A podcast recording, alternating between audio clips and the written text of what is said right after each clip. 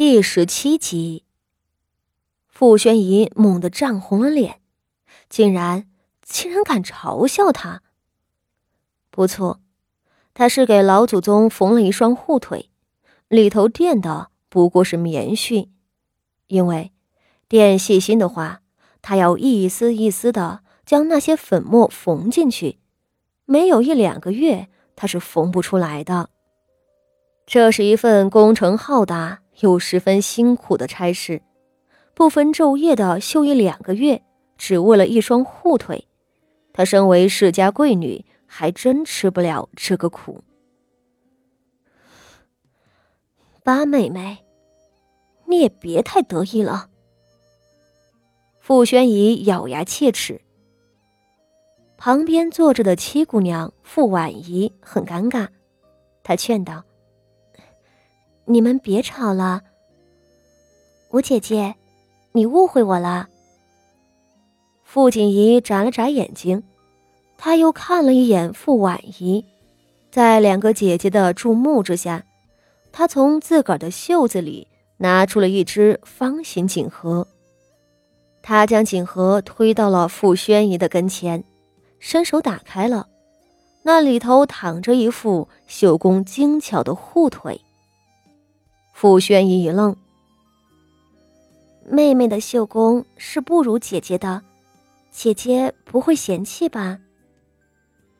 傅锦仪缓慢的将那副护腿捧了起来，放到了傅宣仪的手上。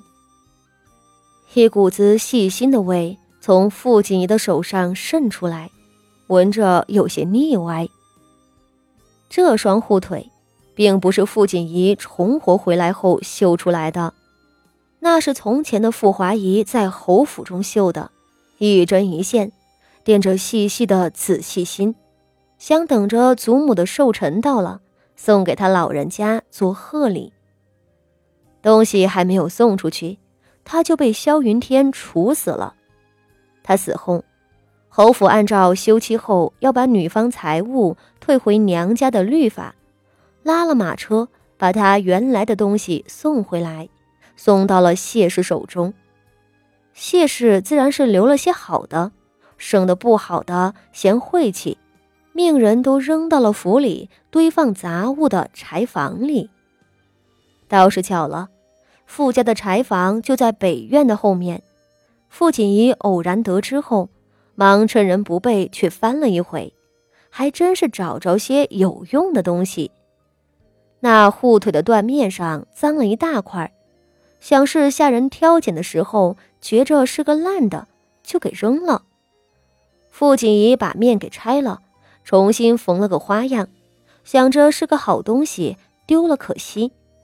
只是没想到这么快就有了用处。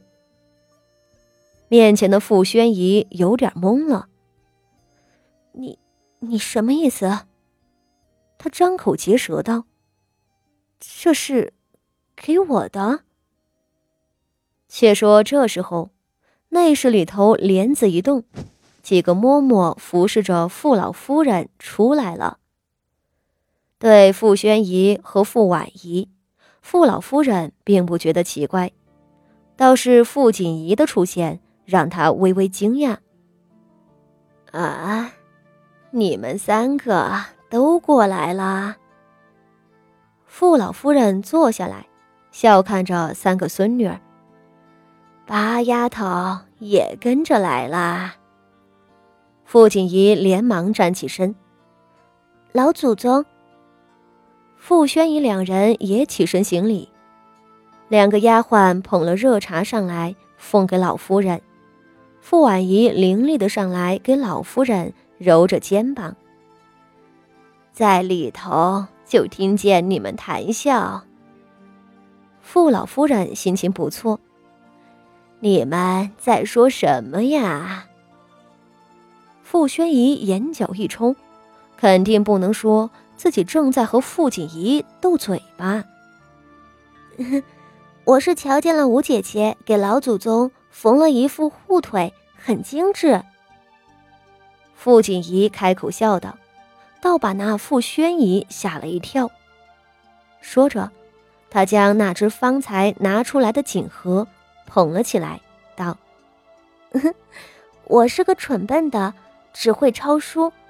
吴姐姐缝的护腿既厚实暖和，里头还垫了细心呢。”便有婆子上来接过了东西，呈给傅老夫人。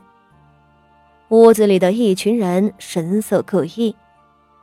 傅宣仪满面惊愕，傅婉仪面露疑惑，傅锦仪都是满眼单纯。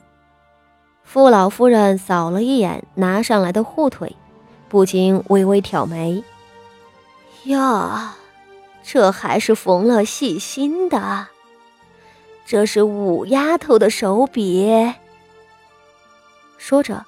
伸手拿起来打量，五丫头可累着了吧？这要缝多少时候啊？是呀，我也觉得惊奇呢。把这么细的粉末一点一点缝在里头，真不容易啊。傅锦仪上来笑着，又去拉了傅宣仪的手臂。吴姐姐，你日后也教教我好不好？他的手指轻轻捏了一下傅宣仪的手腕，而方才一直坐在屋子里的七姑娘傅婉仪，这会儿果断低下头去，装作什么都不知道。傅锦仪猜的没错，二房是倚仗着大房的庶出，他们全家人都是圆滑的性子，装聋作哑的本事可是谁都比不上的。八，八妹妹。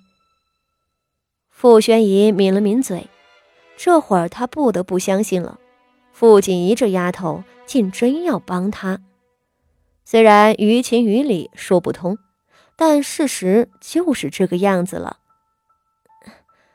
这也不是什么难事，日后你常来我屋里，我们两个一起修东西。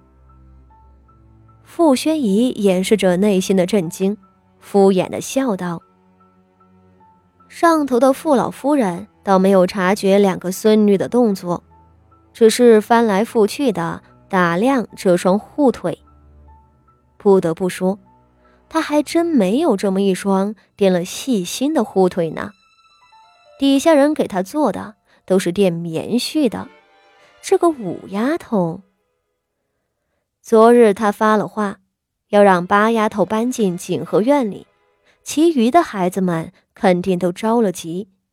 五丫头火急火燎的捧上来这么一双护腿，她这心思……傅老夫人不禁皱眉。哎，不对，